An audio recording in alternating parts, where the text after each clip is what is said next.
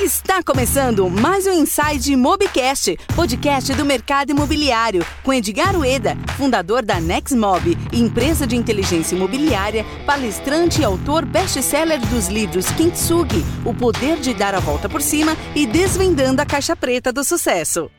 Fala pessoal, estamos em mais um episódio do Inside Mobcast e agora com um dos maiores especialistas, na minha opinião, o maior Altino da Casa do Construtor e nós vamos falar muito, Altino, sobre franquia, sobre negócios escaláveis, sobre. Nós vamos falar sobre o mercado da construção civil, mercado imobiliário, nós vamos falar um pouquinho da sua trajetória, que é uma trajetória de sucesso. E Altino, queria primeiro agradecer a sua participação. Sei que você veio de longe, do interior, e está aqui só para gerar conteúdo de valor, porque o nosso objetivo aqui com esse podcast é profissionalizar o mercado, trazer um conteúdo de valor. Meu, muito obrigado, Altino. Eu que agradeço. Acho que na vida somos eternos aprendizes e ter a oportunidade de compartilhar um pouquinho é uma oportunidade de aprender também. Muito obrigado. Imagine, você é super solícito, te conheci há uns dois anos atrás, tivemos o prazer de palestrar juntos num evento eh, em Florianópolis, né? De empreendedorismo. É, de empreendedorismo, né? E te compartilhamos o carro, saímos do aeroporto juntos e foi um bate-papo muito proveitoso e por isso estamos aqui. Altino, vamos falar um pouquinho como que é essa questão de, de que momento que o empreendedor ele pode tomar a decisão de falar eu vou franquear eu vou licenciar minha marca, né? Você foi presidente aí da ABF por dois anos e nós já vamos falar disso também e criou um grande império que é a Casa do Construtor, que é hoje é considerada a maior da América Latina, né? Então fala um pouquinho, que momento que ele toma essa decisão? Isso é muito importante, né? É, para você franquear qualquer negócio é importante primeiro ter ele bem testado, né? A franquia é um. Hoje eu digo que é uma plataforma de negócios em que tem envolvido dois empreendedores.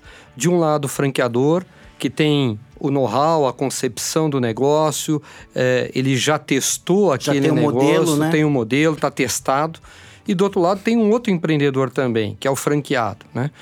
É, no caso, essa é, junção, eu digo que cria uma situação muito virtuosa, porque o franqueador tem, sempre tem uma visão mais abrangente, mais de floresta, e o franqueado tem uma visão muito mais específica, muito mais conhecedor daquela realidade onde está situado, né? daquele território. Então, toda franquia tem um território de atuação.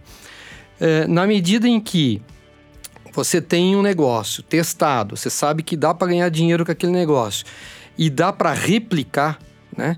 Para outras culturas, outros lugares, é, você tem a possibilidade de ter, é, utilizar a plataforma da franquia como, como uma forma de você expandir o negócio. Muito embora, antes de, de realmente replicá-lo, é importante ver se as duas pontas estão ganhando dinheiro, né? E se as duas pontas é, vão estar envolvidas nos mesmos valores, no mesmo propósito de entregar a proposta de valor para o cliente final. Isso é importante. Então, né, três pontas, né? Franqueador, o franqueado, né? O licenciador, o licenciado, mas o cliente final também, né? Cliente, perfeito. Tem que estar tá pensando é, O foco é sempre o cliente. O, cliente, é, né? o que se quer é sempre entregar uma proposta de valor para o cliente, né?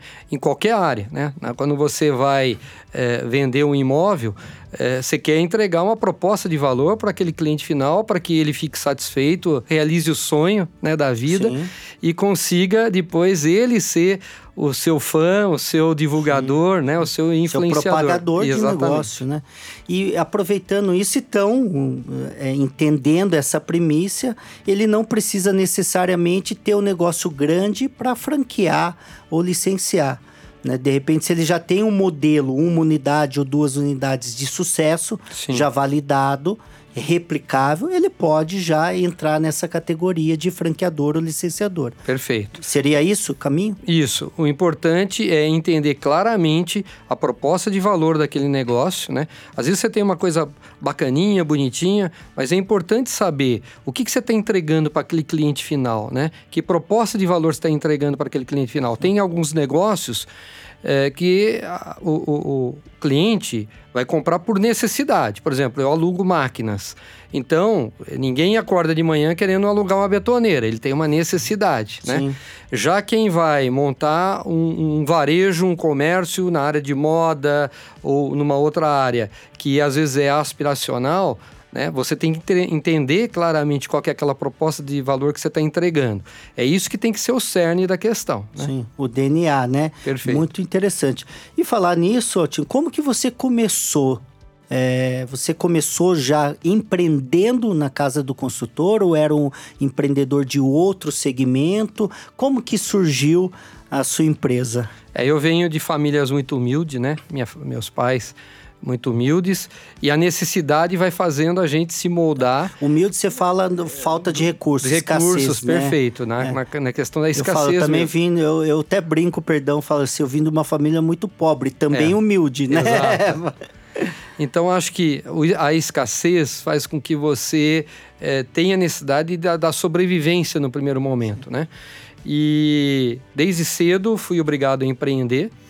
É, fiz engenharia, sou engenheiro civil e num determinado momento eu vi a possibilidade é, de montar alguma coisa relacionada a, a, a, no ramo que eu entendia na construção civil. Sempre tive construtora, tive outros negócios relacionados, mas chegou num determinado momento que eu vi uma oportunidade. Né? O, o empreendedor, ele está sempre olhando as coisas e ele sempre tem um olhar de oportunidade. Né? Ele nunca vê um, um problema como um problema, ele vê um problema como uma oportunidade, Sim. algo que possa ser solucionado. Né?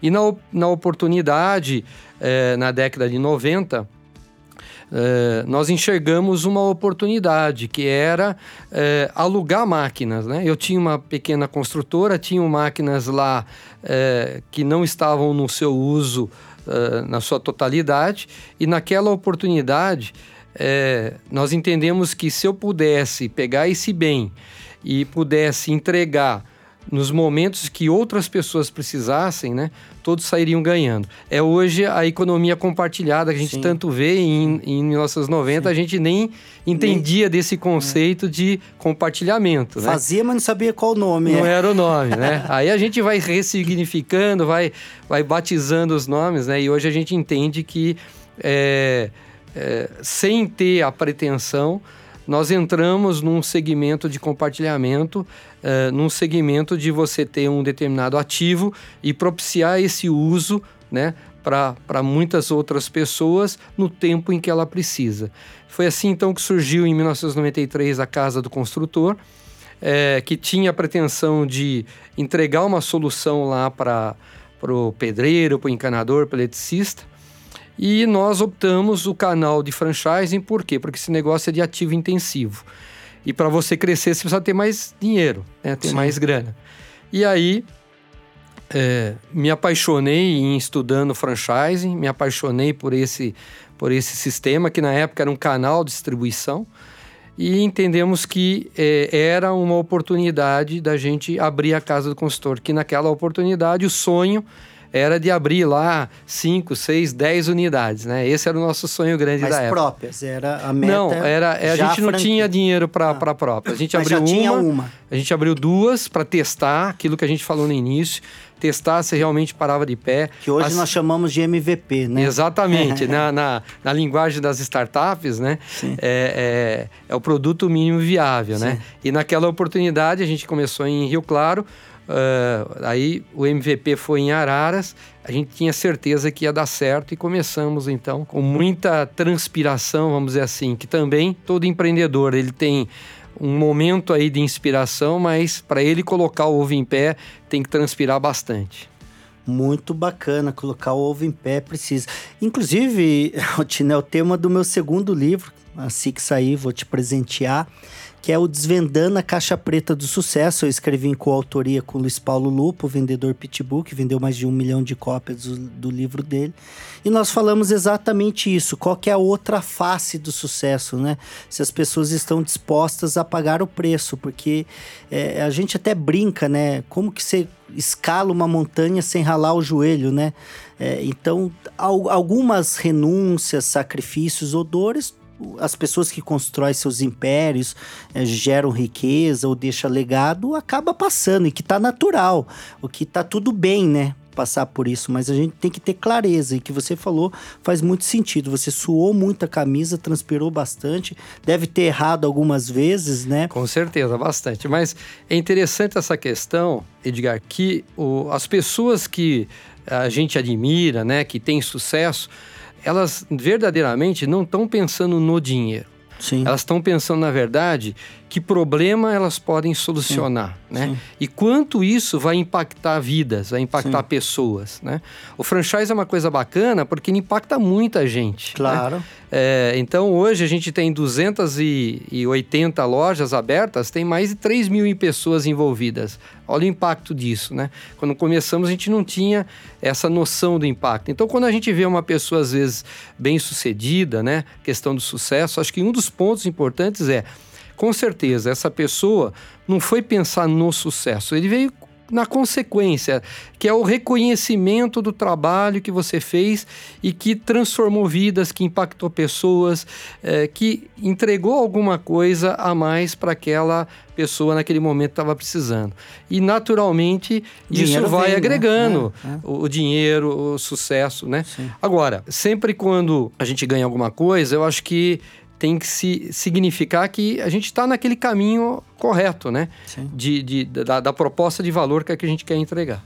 Não, show de bola, Altino. Isso, é, isso é muito importante, porque as pessoas acabam colocando, talvez, na ordem, não que ele não está empreendendo pelo dinheiro, tá? Sim, mas a ordem não é na sequência. Vamos atrás primeiro do dinheiro, então vamos atrás do resultado, da satisfação, da solução de um problema, que com toda certeza vai vir não, não só o dinheiro, vai vir muito dinheiro e muitas outras coisas que vêm. É, Altino, muito bacana isso e você passou dois anos na ABF, como que foi essa experiência? Porque lá você estava como mentor, conselheiro, como um gestor, né? E contribuindo com outras, é, outras empresas também, né? Para essa estruturação, né? Desse ambiente de franquia, licença. Que, como, que, como que foi essa sua experiência? Foi muito é, rica, né? Por quê? Porque é, o franchising brasileiro, hoje, ele é reconhecido mundialmente. A ABF, a Associação Brasileira de Franchising, é uma das entidades mais estruturadas no mundo, né? É, a primeira é a IFA, que é dos Estados Unidos, trabalhando muito na questão de compliance, de fazer o trabalho já no, nível já é, no Congresso, né? Trabalhando na questões de leis. É, e a ABF é a segunda entidade do mundo mais estruturada e ela é reconhecida no mundo inteiro. E estar presidente é uma oportunidade é, riquíssima, porque o franchise ele, ele é uma plataforma que pode é, ser utilizada para qualquer indústria, né? Vestuário, saúde, beleza, serviços, construção, imobiliárias. Hoje você tem várias redes imobiliárias que utilizam o franchising como a sua estrutura de, de expansão, de, de transformação daquele e de, de, de levar a proposta de valor.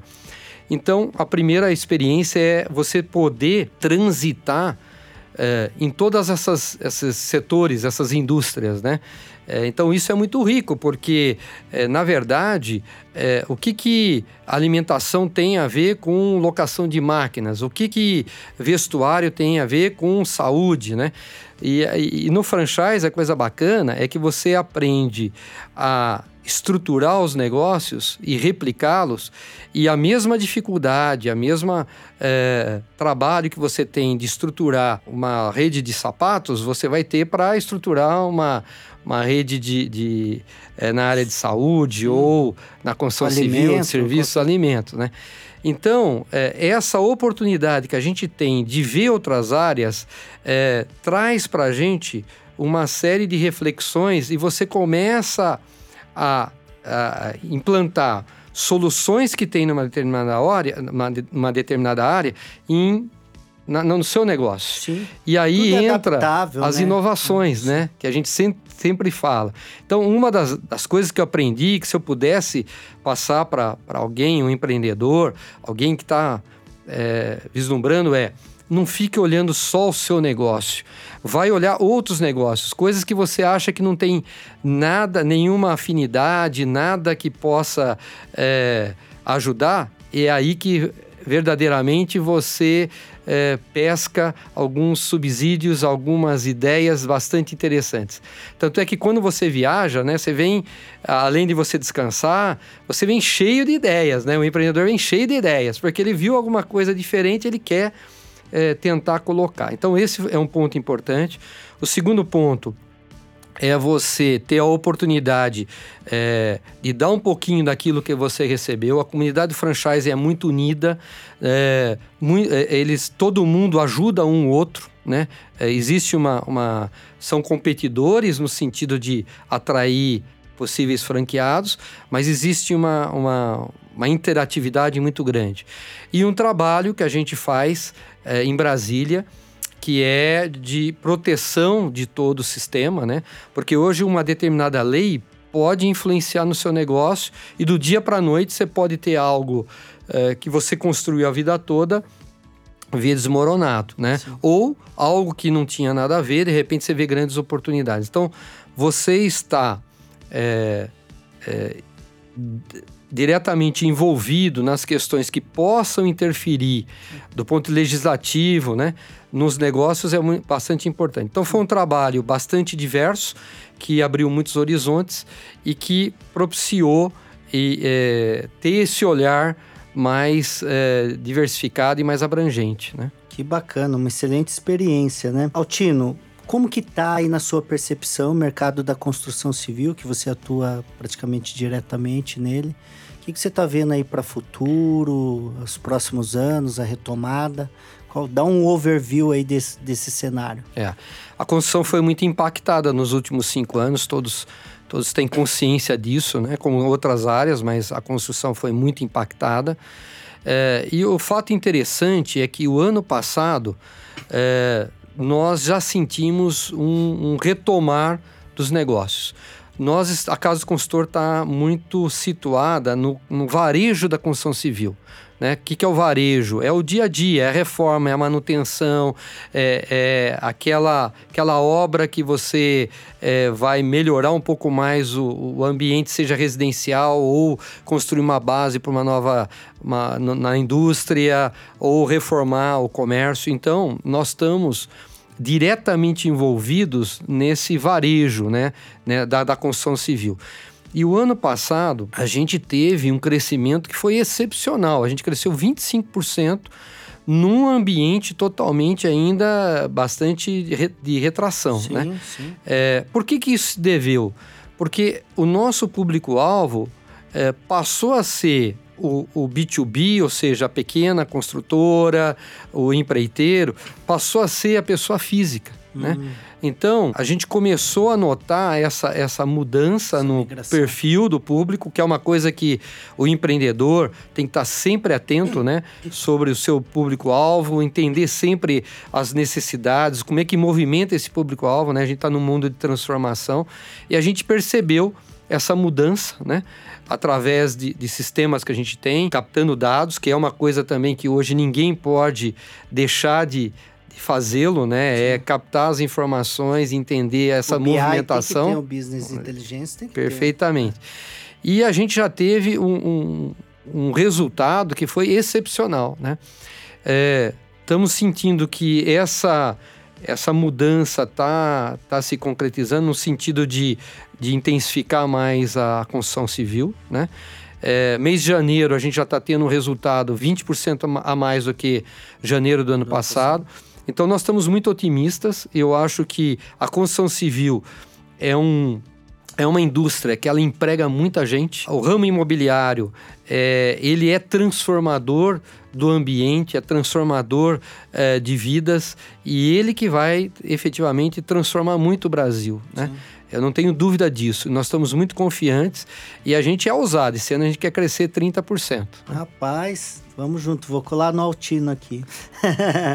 muito bom. Teve um momento, Altino, que você identificou. Vamos chamar isso só para nossa audiência entender de pulo do gato ou ponto da virada? Teve um momento específico na construção da sua marca, do seu negócio? Porque, embora são vários pontos de virada, são várias estratégias acumuladas, mas às vezes tem aquela lá que, que tem uma relevância diferente, né? Você teve a sua? depois de 27 anos aí com a Casa do Construtor, é, eu tenho é, aprendido que o pulo do gato depende muito da nossa mente, da nossa forma de pensar. Toda vez que a gente se deparou com momentos que a gente é, podia falar assim, pô, não tem mais saída isso, né? Eu não tenho mais dinheiro, porque o negócio é, é de, de, investimento intensivo. É, ou o ambiente de negócio está extremamente desfavorável toda vez que a gente se deparou com esses momentos que a gente chama de crise, né, ele fez com que a gente tivesse que mudar o nosso mindset, a nossa forma de pensar. Tivéssemos que, que nos questionar sobre os nossos paradigmas. Toda vez que a gente se deparou com esse momento, a gente teve um pulo do gato. Né? Foi muito interessante. Então, é, no início, o nosso sonho grande era abrir 5, 10 unidades. Né? À medida que a gente começou a ter mais contato com outras pessoas, a, a, a ver que o mundo não era só aquilo que a gente enxergava, ou seja, foi questionando os nossos paradigmas, o nosso jeito de ver as coisas, esse sonho foi aumentando. E daí a gente pulou para 100, 100 lojas, era o nosso sonho. Né? Mas isso poderia chamar de ousadia também? E eu não de arriscar é, mais? É, o empreendedor arrisca, Sim. mas eu acho que é muito mais é, a ousadia. É você tá, você ter a humildade de reconhecer que você pode olhar de outra forma as coisas. Que, que tem outras pessoas que tá todo momento dando é, ideias, dicas, sugestões. É. E às vezes não a gente é só tá, a sua versão a gente está tão né? fechado no nosso orgulho, ah, não, é só o meu jeito de pensar, de ver as coisas que é o correto. Toda vez que a gente é, se permite questionar isso, com certeza vem um pulo do gato, vem um pulo do gato. Quando a gente, quando nós tivemos a oportunidade de entrar para a Endeavor, né, que é uma, uma organização mundial aí de empreendedorismo, é, nós passamos por uma banca é, internacional, a banca nacional, depois uma banca internacional no México. A gente chegou lá é, em 2010 e a gente, nosso sonho era é, ter 200 lojas, né? E saímos de lá firmemente in, é, é, intencionados e com a certeza que a gente podia ter mil lojas, né? O que que isso, o que que foi esse, essa, essa mudança, né? Foi a forma de você estar tá aberto para outras mentes, outro jeito de pensar, é, outras perspectivas. Eu acho que o pulo do gato vem quando você está aberto e é humilde para reconhecer que não é só seu ponto de vista, tem outros. E, e, se você abrir essa mente e abrir essa, dar essa oportunidade, com certeza você vai dar um salto. É. E isso é muito importante, né? Aprender a receber feedback, aprender a ter esse compartilhamento de ideias, né? Mesmo porque pode ser, de fato, um eureka, um divisor de águas ali no seu negócio, né? E a falta de atenção e da sensibilidade de, de colocar num ambiente cooperativo faz toda uma diferença, né? Teve algo na, na sua trajetória empreendedora que você fala, não é que faria diferente, não faria. Por exemplo, quem está agora pensando em escalar o seu negócio através de uma franquia, qual que seria uma dica de ouro que você daria para ele não fazer isso? Que você fez, apanhou, errou, mas gerou um grande aprendizado. Sim, né? sim. Tá muito na Deve moda. Deve ter vários, tem, né? É, mas acho que assim, tem um ponto que é fundamental, né? Muitas das vezes a gente quer dar uma solução que vem da nossa cabeça. Então, na rede de franchise, de franquias, você tem toda uma estrutura para dar suporte aos franqueados. Então, o franqueado, como nós dissemos aqui no início, ele está focado em vender lá na ponta, em entregar a proposta de valor lá naquele território. E o franqueador dá todo o suporte. Muitas das vezes eu fui imaginar aquilo que ele precisava e fiz muitas das coisas que às vezes entregava mais do que, que ele estava precisando e aí ele não dá valor, né? Se você está numa estrada de ferro, de, de, de, terra, não adianta você estar tá com uma Ferrari na estrada Sim. de terra. Você tem que estar tá com um Fusquinha, você tem que estar tá com um Jeep, você tem que estar tá com 4x4, né? Muitas das vezes a gente quer entregar algo que a gente imagina na nossa cabeça para o nosso cliente. E aquilo que ele está precisando, às vezes, é uma coisa mais simples, Sim. ou é uma coisa diferente. Todas as vezes que eu tentei fazer aquilo que eu imaginava que ia ser um super supra a grande ideia, né? a grande ideia, né? Eu perdi tempo, perdi dinheiro, perdi é, valor de entrega. Sim. Então, é, hoje a, a, as startups acho que está nos ensinando a ser muito mais ágil, muito mais rápido e olha para o cliente, o que, que ele quer e aí você vai naturalmente readequando as suas entregas para aquilo que você precisa. É, nós erramos muito nesse ponto. Hoje acho que a gente continua errando porque a gente quer sempre entregar alguma coisa a mais, mas ouça o seu cliente, veja a necessidade que ele tem. Entrega aquilo, aquilo ele vai dar valor. Muito bom. Levantamento de necessidade, né? E isso é muito importante. E ter um, um, sistema de monitoramento, aliás, monitoramento sistemático, né? Onde tem um processo de, de feedbacks, né? Perfeito. Muito bacana, Altino. Baseado nessa questão, hoje a, a Casa do Construtor, né? Tá no Brasil, mas também tá fora, tá em alguns países da América Latina. Que, que, qual que é a visão de futuro agora da casa do construtor? Que, qual que são os, os próximos movimentos, passos? Aí já não precisa contar pulo do gato, é. só conta não. qual é a expectativa. Não, eu acho que não tem essa questão de, ensina, é, de, de, esconder pulo do gato, Sim. porque é, na economia compartilhada a gente vai aprendendo que à medida que você vai, é, vai ensinando, vai Sim. se doando, né? Você vai agregando mais gente, né? É o giver que, gain, doadores é, ganham mais, Exatamente. Né? Por que, que a Amazon é, entrega agora o seu algoritmo de, para que você entenda melhor o cliente? Para que você venda mais e ela também ganha em cima disso. Quer dizer, isso é, o franchise ensina muito, porque Sim. cada franqueado é um empreendedor e ele também tem ideias, né? Tem coisas bastante interessantes.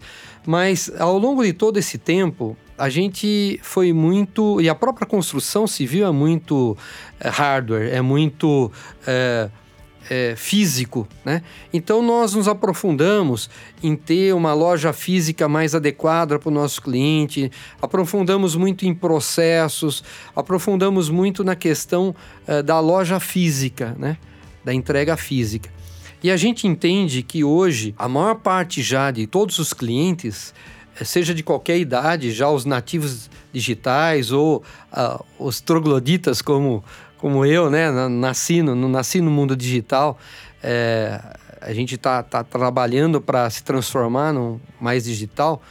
É, a gente vem entendendo que qualquer processo de vendas ele, ele utiliza não só a loja física, que cada vez mais vai se tornando algo de experiência, mas principalmente o digital. Né? Ninguém faz nenhuma compra se eh, não utilizar hoje o, o, o telefone, o, o mobile. Né? Então, nós estamos entendendo que a Casa do Consultor precisa também é, ser inovador. Né? Nós somos muito inovadores ao longo de todo esse tempo, mas nós precisamos também é, trans, tra, trabalhar nessa questão da experiência digital para o nosso cliente. Hoje, o, o, pedreiro, o encanador, a dona de casa, todo mundo que utiliza uma máquina, ela está linkada, ela está ligada uh, eh, 24 horas no, no mobile. Então, nós, estamos, nós montamos a, a Casa Lab, que é uma startup, vamos dizer assim, que está trabalhando para construir a loja digital, né? Linkada com a nossa loja física. Né? Esse é o nosso uh, grande trabalho. A gente entende que é, todo mundo vai cada vez mais utilizar no, no seu momento de compra é, o mobile e nós não podemos estar fora disso. Pô, isso é bacana, né? Porque às vezes a gente pensa lá, será que o, o quem que é seu público? Você já falou um pouquinho mais, mas o seu público é diversificado. A dona de casa que vai lá e, e aluga um, um, aquele de de ela limpar o sofá, né? eu não lembro o nome desses trem, não é minha praia, mas você tem esse perfil de cliente, como você tem o pedreiro, o servente que vai lá, não tem um equipamento ou, falta um equipamento no momento de, de, necessidade, vai lá, vai alugar uma betoneira ou qualquer outra coisa, né? Perfeito. É, e, e, aí se pensa que esse público não vai estar no digital, uma dona de casa, né? Pô, uma senhora, será que sim? Mas tá, minha mãe, por exemplo, 65 anos, no site do WhatsApp, WhatsApp, não sai do, do, do, e que beleza, do YouTube, né? do bacana. Facebook. Não sabe mexer direito, mas tá lá, tá lá olhando, né? é. né? Mas é, de certa forma você vai impactando né, as pessoas e é como você falou, o movimento tem que estar tá onde as pessoas estão se movimentando, né? Perfeitamente, é. É, é um trabalho que a gente também está aprendendo, né? A questão da transformação digital. É uma transformação, novamente, de mindset, de cultura, né? É, essa questão, não adianta também você querer é, que a tecnologia vá resolver os seus problemas, não. Você tem que estar tá com os processos bem definidos e aí a tecnologia vai dar a escalabilidade para você. Né? Você vai conseguir dar exponencialidade. Né? A gente falava um pouco de escassez e a economia compartilhada ela, vi, ela busca abundância. Né? E o que, que é abundância? É você buscar um, um, um contingente muito maior de clientes ou de pessoas que precisam daquele produto ou serviço que você está trabalhando. Então, é, hoje, nosso público-alvo, ele, ele é pessoas ligadas à construção civil, né? como alguém já diretamente ligado, como uma construtora, um empreiteiro, ou um profissional, um encanador eletricista, mas também são aquelas pessoas ou empresas que não estão ligadas à construção, mas que precisam de um serviço, que hoje a gente aluga desde equipamentos para construção, para equipamentos de jardinagem, equipamentos de, é, de limpeza. Então você está atento às necessidades do seu cliente e propiciar um portfólio cada vez maior de oportunidades, você vai aumentando, vai transformando escassez em abundância, né? Sim. né? Eu acho que isso que é que a gente tem que sempre pensar no meu negócio, como é que eu transformo uma escassez em algo abundante, né? Sim. Do e, pequeno ao grande, né? Exato. E essa abundância vem um pouco linkando um pouco aquela questão dos dados, né? É, a gente costuma, recentemente agora, é, acontece todo ano aí em janeiro um evento muito grande de varejo em Nova York, que é a NRF. E antes a gente falava assim, dados é o novo óleo, novo petróleo, né? Hoje a gente fala diferente, né? Dados tem que ser uma água, uma água cristalina, ou seja, algo que é tem que ser abundante, né, para saciar, mas tem que ser cristalino. Quer dizer, não adianta você ter dados que não são é, corretos, né? Informa Sim. Senão você vai transformar ruim. em informações ruins. É. Então, é, essa abundância para você é, tê-la, você tem que conhecer o seu cliente, então é, é preciso você cada vez mais buscar esses dados, né? Show de bola, Altino. Nós falamos lá atrás, pô, o cara que está começando tem a ideia de franquear o seu negócio, ele tem que ter o MVP, ele tem que ter algo estruturado, um modelo de negócio, ok. Vamos supor que ele já fez esse processo. Mas ele ainda, é, é, como ele pulveriza isso, como ele cresce, como que ele escala, qual que seriam as suas dicas básicas aí? Pô, você já passou, já está licenciado, é. já está franqueado, já está pronto o que, que você faz daqui por diante? Bom, você tem que ser visto, né? Quem não é Show visto não é lembrado, né? Como diz, né? É, então, essa, essa empresa franqueadora, ela tem que colocar esse produto no né? mercado, na, na, vitrine, na vitrine, né? É, como a gente dizia antigamente. E aí é utilizar todos os canais, né? Sim. Então, a, por exemplo, o canal físico, a ABF tem a, a maior feira do mundo de franchising é realizada no Brasil, né? Ela é muito parelha com a feira de, de Paris, né? É, e ali no... sai muitos negócios. A sai... minha impressão é que dá que o pessoal vai, vai para ver o que está acontecendo, mas não efetiva muito o negócio. É, Você tem alguns venda dados? De, venda de franquia não é hum. algo que se dá na feira. Né? Claro, né? é um, mas se porque, começa. É, né? se começa ou é, já está passando por, por outros canais. Ele veio por, pelo, por, por um lead digital que você fez eh, pelo seu site, né? Então, são vários canais que você tem que estar tá presente. Um é a feira. A feira, sim, é um grande momento de exposição da sua marca física. Ela normalmente, a feira da ABF acontece em São Paulo é, em junho, né? junho, né? Esse ano vai acontecer na primeira semana de junho, né? Aqui em São Paulo. É o momento em que você tem é, muita gente tendo a oportunidade de olhar a sua marca e comparar com outros, outros negócios, né? Sim. É, porque a pessoa, quando é uma empreendedora, às vezes ela está vendo vários ramos de negócio. Então, ali sim, É, normalmente, na, nas feiras que eu participo, sempre eu consigo fechar aí duas, três, quatro é, novos, novas unidades, que né? bacana. É. E tem várias feiras acontecendo no E Brasil. hoje não é só a feira de- de- da ABF, que é a feira nacional, você tem feiras regionais. Quais são as principais? Citar Você tem a feira da ABF do Rio, Tá. você tem feiras regionais eh, que o Sebrae realiza, outras, eh, outras empresas eh, eh, particulares estão realizando feiras por todo o Brasil, né? Sim. Então tá nessas feiras importantes. Você tem que ter um site, né? Sim. A ABF hoje tem um portal, eh, um dos maiores portais do mundo também, em disposição das marcas. Você tem que ter seu canal de podcast, você tem que ter... eh, Canal de podcast é bom, é, né? já tô aqui Já pensando tá, como é que eu vou tá. criar lá, né? É, o Eda sempre à frente, né? Parabéns aí por, Obrigado. pelo seu empreendedorismo, pela sua... Você também transforma um monte de vidas, né? Sim. É, então, é, você tem que estar em todos os Sim, canais, né? sim. A pessoa é, é, tem que te ver em qualquer lugar e entender que você está entregando algo interessante. Agora, o que efetivamente vai, vai vender é se os seus franqueados estiverem satisfeitos. Sim. Né? Porque se você não tiver uma satisfação lá na ponta, não adianta. Sim. Né? Você tem que entregar algo que realmente seja de valor. Sim, é isso faz a diferença. E, é- e é, é bastante por esse viés um pouco que desafiador, né? É como você falou, sempre vai ter alguma insatisfação e alguma coisa que não está agradando. Agora, o importante é é estar acompanhando o tempo todo, né? Tem, Perfeito. tem uma máxima que eu gosto que fala que feito é melhor que perfeito, né? O fato de.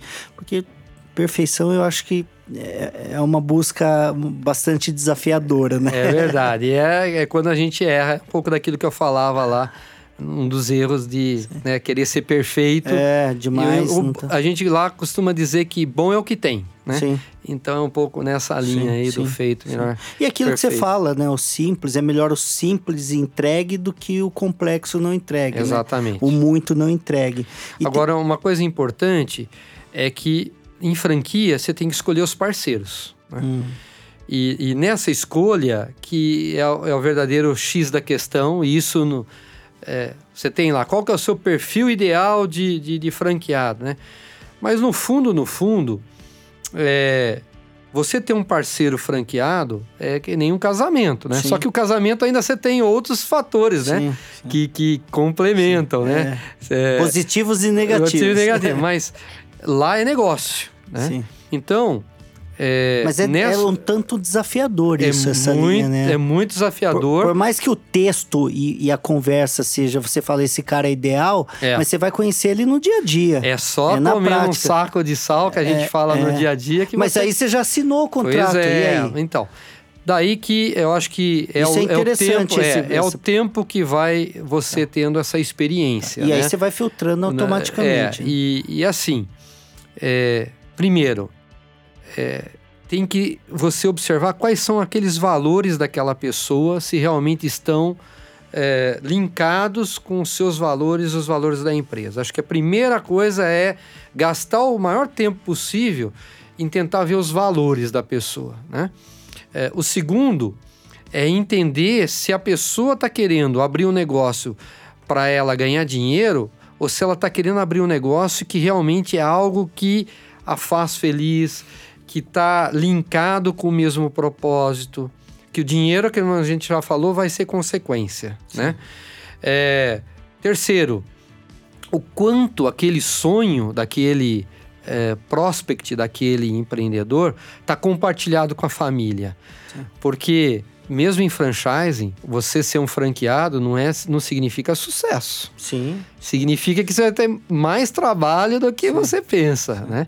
Então, se você esse sonho está compartilhado com toda a família, naquele momento difícil que vai acontecer, você tem vários apoios, né? Sim. Porque a parte do conteúdo, do conhecimento, as franquias estão estruturadas para entregar. Sim. Então, nós, por exemplo, temos uma universidade corporativa Sim. Que ensina Nós temos também, e é importantíssimo. perfeitamente. Ele vai ensinar conteúdo, Sim, né? sim. Então, conteúdo Por a gente falta de entrega. conhecimento, não é. Exatamente. É, é- é que nem você quando você contrata um colaborador. Normalmente a gente quer contratar pelo conhecimento dele. E a gente normalmente demite pela atitude dele. Exatamente, né? é comportamento. Então é, é, é isso daí. É. Na, na, escolha é. é o mesmo. É o mesmo. Então, por isso que exatamente eu compactuo dessa mesma linha de raciocínio, que é muito difícil você fazer um, um, por mais que você tenha os filtros, né, a diligência, de você entender que aquele parceiro, né, o, o, o licenciado ou franqueado, vai ser o personagem ideal para o seu negócio, né? Ele pode ter uma boa narrativa, um bom discurso na reunião e no papel, preencheu certinho os requisitos, né? Mas no dia a dia tem atitudes que não, não são coerentes com aquilo que o franqueado busca, né? Nesse caso, tem que ter um realinhamento e para ver um ajuste de conduta para ver se vai. Não tem, tem que apertar a mão, né? Exatamente. Eu acho que tem que, tem que aprender a falar não é, também. Lógico, né? tem que aprender a falar não, tem que aprender. Tem que a... achar que nem tudo vai dar certo. Perfeito. E não dá. Não né? dá. E, não. E, e aí é sempre uma grande oportunidade, porque em todo o processo tem aprendizagem dos dois sim, lados, sim. né? Aquela pessoa se transformou em mais empreendedora, ela com certeza vai estar tá mais ciente daquilo que ela quer. O franqueador também entender um pouco mais a qual que é o perfil, né? As condições. Então tem ganho. Claro. É lógico que qualquer problema que ocorre, a gente, no nosso mundo é, ocidental, a gente sempre vê como algo ruim, algo é, que, que não foi é. bom, que é pejorativo. Aqui, né? Exatamente. As belezas das imperfeições. Né? Exatamente, né? Então, é, o, o, vaso que quebrou, né? Quer dizer, então, é, é a gente está acostumado com isso. A gente tem que entender que o verdadeiro aprendizado é, está exatamente nesse processo do erro. Né? Claro. O que a gente não pode, que nem numa startup, repetir erro. é repetir o erro. É. Você tem que errar rápido. Errar né? rápido, Ou seja, falou tudo. mas não Se pode. Se tiver que cair, cai rápido. É, mas não pode errar aquele erro que você já é. teve. Insistir no Insistir. erro é burrice. É isso daí que é a diferença, né? Então você ter novos é, aprendizados. aprendizados, né? Ah, faz parte da faz jornada. Parte, faz parte Você deve estar muita risada, né, do seu primeiro ano de empreendedorismo, né? Você fala, pô, é que nem eu às vezes, quanta merda nós fizemos, né? O que tá tudo bem, porque assim, não é nada que você se envergonhe com isso, mas é algo que você dá muita risada, faltava experiência, maturidade. É, acho é... que a é, palavra é maturidade. Maturidade, falou, né? né? E a maturidade não vem só com o tempo de idade, a maturidade não. vem com o tempo, know-how, conhecimento, erro, acerto, um monte de coisa coisa, é. né? E, vo e aí... você ter a oportunidade de rir de um erro é muita maturidade. Fica mais né? leve, né? Chega uma hora que você fica bravo, né? No, não, naquele momento você é, fica. É. Desculpa a palavra. Mas é, essa é a verdade, né? É. Ninguém gosta de errar, ninguém gosta de quebrar. É você já quebrou alguma vez? É. Eu não quebrei, eu só andei meio de lado, como diz assim. Ah, Sabe tá quando bom, você. Cara. Se andar de lado é, é um mas, puta mas é assim.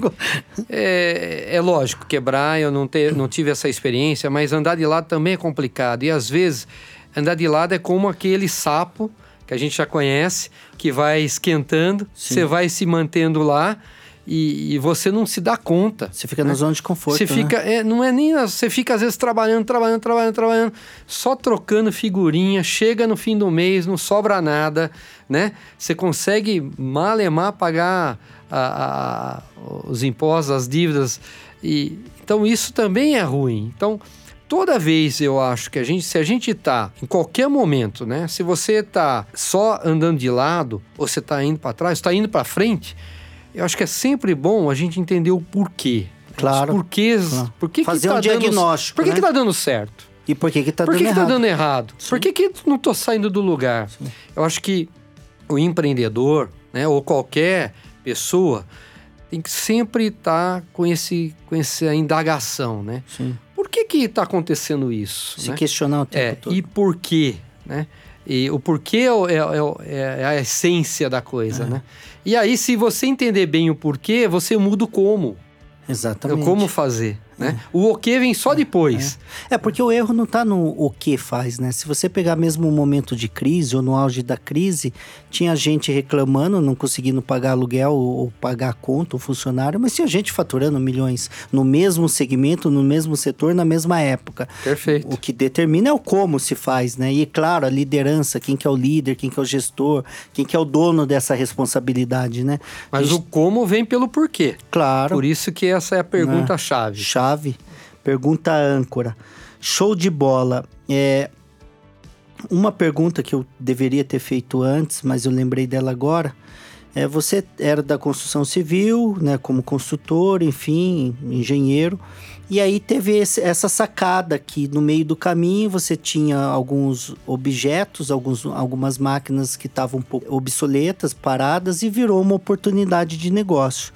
Isso faz a gente refletir que nem toda a primeira ideia é a ideia principal e final.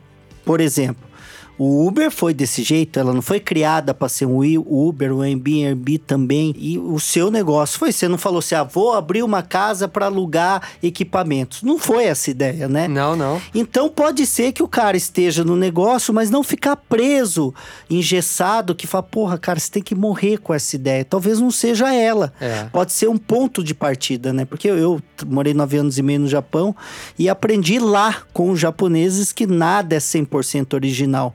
Porque o japonês não criou nada, ele só melhora aquilo que já foi criado. E, e eles são muito bons nisso. Na melhoria né? contínua, na melhoria contínua, lean, né? né? Processo Lean, Lean Factor. Então, que surgiu na Toyota, enfim, tem o Kaizen, né? O princípio do eu melhor a cada dia. Então, é exatamente isso. É, e mais uma vez vem essa consciência, essa clareza vai, comece, vai melhorando. Agora, seja inconformado, seja inquieto, né?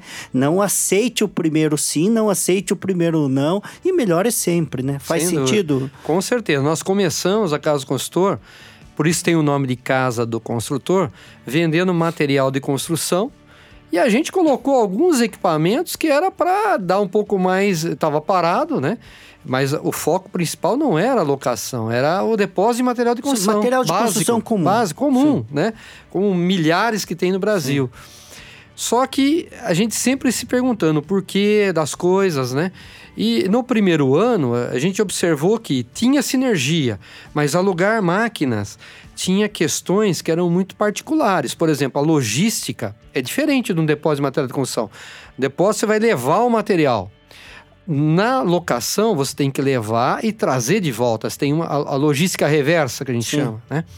No depósito de material, você não tem ninguém ali tendo que arrumar a máquina que veio é, de volta é, com algum problema ou limpá-la, deixar novamente adequada. Então tinha que ter outros profissionais. Então nós fomos entendendo ao longo desse primeiro ano que tinha sinergia sim, mas eram coisas diferentes, né? E aí, é, Ueda, tem uma coisa importante, é foco. Né?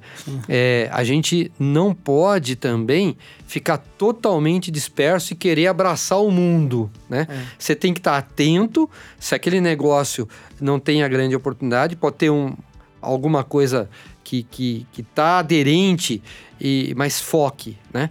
É, tenha foco. Uma das coisas que nós tivemos daí é perceber que locação de máquinas era algo muito particular. Nós então entramos de cabeça naquilo e tivemos foco. Sim. Porque a todo momento chega alguém e fala assim: ah, por que, que você não aluga guindaste? Por que, que você não aluga uh, esse outro tipo de uh, trator, né? Porque não é o nosso foco, negócio, é, né? É. é a locação? É, mas não é o nosso negócio. Então, o foco é algo muito importante Sim. também para você direcionar, para você canalizar energia, porque toda energia é finita, né? Sim. É, dinheiro é finito, tempo é finito, né? Sim. E à medida que você vai passando o tempo, né? Hoje eu estou quase completando 60, Opa. você vai percebendo que o seu maior ativo é o tempo. É o tempo. Né? E, e, que você nunca recupera, né? é. Dinheiro, sim, casa sim, imóvel, é. bens, A ativos. tempo não. Tempo não, é exatamente isso. Não sei se você pode falar isso, você tem esses dados, quanto que hoje o, o seu mercado, hoje você está entre os maiores do mundo nessa, nessa categoria, movimenta no ano? Qual que é o movimento que isso faz? Ou maior, o seu, o seu mercado? O que é, que é a movimentação anual? No Brasil, a gente não tem muita estatística, né? É, nesse mercado de locação de máquinas, existem algumas redes, poucas redes é, estruturadas, né? É, de franquia, a nossa foi pioneira, nós somos 26 anos, surgiram mais umas quatro ou cinco, infelizmente elas não tiveram é, a mesma, o mesmo sucesso, vamos dizer assim, né? Mas a gente tem hoje mais de 6 mil é, empresas que alugam algum tipo de máquina para construção civil. Normalmente são empresas familiares, né? Muitas delas não estão estruturadas, a maior parte não está estruturada, muitas na informalidade, mas pelo que a gente tem de informação é mais ou menos em torno aí de umas 6 mil empresas locadoras de pequeno porte, né? É, então nós não temos estatísticas uhum. adequadas para o nosso mercado aqui no Brasil. Pelas entidades que, que hoje estão estruturadas e a gente também com as nossas informações através de fornecedores, a gente entende que no Brasil é um mercado mais ou menos de 6 a 7 bilhões de reais. Né? Ano. No ano de todos os equipamentos, máquinas pequenas, portes, ah, tá. médios e grandes. Pequeno porte tá na faixa aí de 2 milhões, 2 milhões e meio de reais. 2 bi, bi, bi, e meio de reais. Tá, né? Que é o seu mercado principal. Que é o meu mercado. A Casa do Consultor faturou o ano passado 270 milhões. Né? 270 milhões. milhões. O mercado dos Estados Unidos, só para você ter uma comparação, é de 74 bilhões de dólares esse mercado. Então, só para você ver. Não pensa a, entrar a, nos Estados a, Unidos, não? A diferença, né? É, é uma das ideias, mas ainda Sim. temos muito Sim. que trabalhar. Mas veja. É, o Brasil tem muita oportunidade exatamente, né? pela exatamente. frente, tem muita é. ainda. É, vai passar muita água pelo rio. Sim. Então, é, nós estamos num país que tem muitas oportunidades, principalmente de no. Fato, no, é um oceano azul. No né? campo imobiliário, de construção. Claro, claro. Um pouco que melhorar, nós vamos ter gargalo ter gargalo de fornecedor de máquina, ter gargalo de fornecedor de material, como Sim. a gente vislumbrou um pouquinho isso em 2014, 2015, Sim. né? Então, é um mercado ainda pequeno, Sim. mas ele tem uma oportunidade grande pela frente, principalmente por estarmos na economia compartilhada.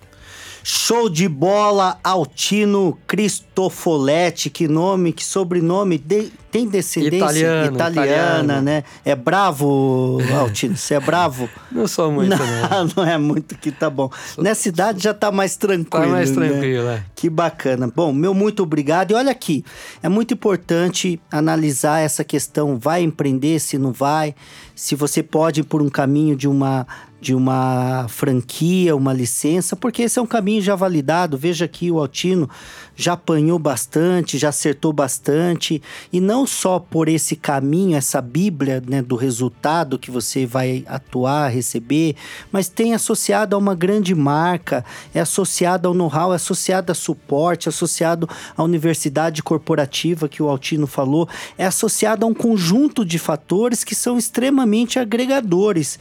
Eu gosto de falar que isso é um acelerador de resultados e, com toda certeza, um minimizador de erros, né, Altino? Então, se você pensa em empreender, tá aqui, vou deixar os dados aqui também. É, qual que é o site da Casa do Construtor, Altino? É casadoconstrutor.com.br. Simples assim. É, casadoconstrutor.com.br e nas redes sociais também está desse jeito, Casa Perfeito. do Construtor. Então acesse lá, é, se você quer empreender, quer empreender com estrutura, esse é o caminho. Inclusive a Neximob também é uma licenciadora, tá aqui o site da neximob.com.br e você pode acessar. Altino, nós vamos ter um evento agora do mercado imobiliário Caso você tenha agenda, já está aqui feito o convite, setembro. dia 2 e 3 de setembro, em Campinas, na Expo Dom Pedro, um evento para duas mil pessoas, um dos maiores eventos de inteligência imobiliária. E se você não puder participar desse evento, nós temos eventos menores regionais, que é o Inside Mob Roadshow. E se você ainda não leu, leia o Kintsugi, O Poder de Dar a Volta por Cima, que ficou 12 semanas na lista dos mais vendidos pela Veja e pela Publish News. E agora, daqui a alguns dias, nós vamos estar lançando, desvendando a caixa preta do sucesso, com toda certeza, mais um best-seller. Altino, meu muito obrigado do coração, você é uma pessoa genial e, claro, que a gente não pode é, desconsiderar que você é um cara fora de série, porque construir aí uma empresa com mais de 280 lojas, considerada a maior do Brasil, uma das maiores do mundo, com mais de 270 milhões de faturamento só ano passado, é de tirar o chapéu.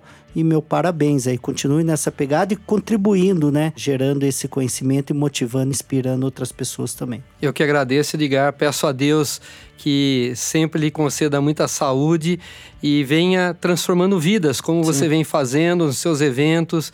Uma pessoa extremamente generosa também, muito competente, né?